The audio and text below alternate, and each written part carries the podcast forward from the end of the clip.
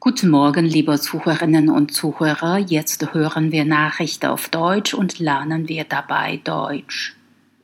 10.000 Euro auf Autobahntoilette in Niedersachsen.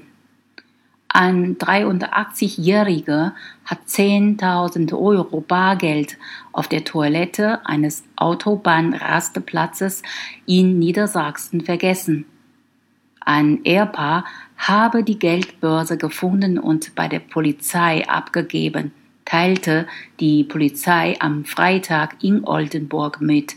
Der Senior war auf dem Weg zur Küste, um sich ein Boot zu kaufen. Bei einer Pause vergaß er das Geld. Der Vorfall ereignet sich am 19. Juni. Die Ehrleute waren ebenfalls auf der Autobahn 29 unterwegs. Sie fanden die Geldbörse und brachten sie zur Polizei. Kurze Zeit später meldet dort auch der 83-Jährige den Verlust. Nach Klärung der Eigentumsverhältnisse bekam er sein Geld zurück. Dem Ehepaar kündigte er einen Finderlohn an.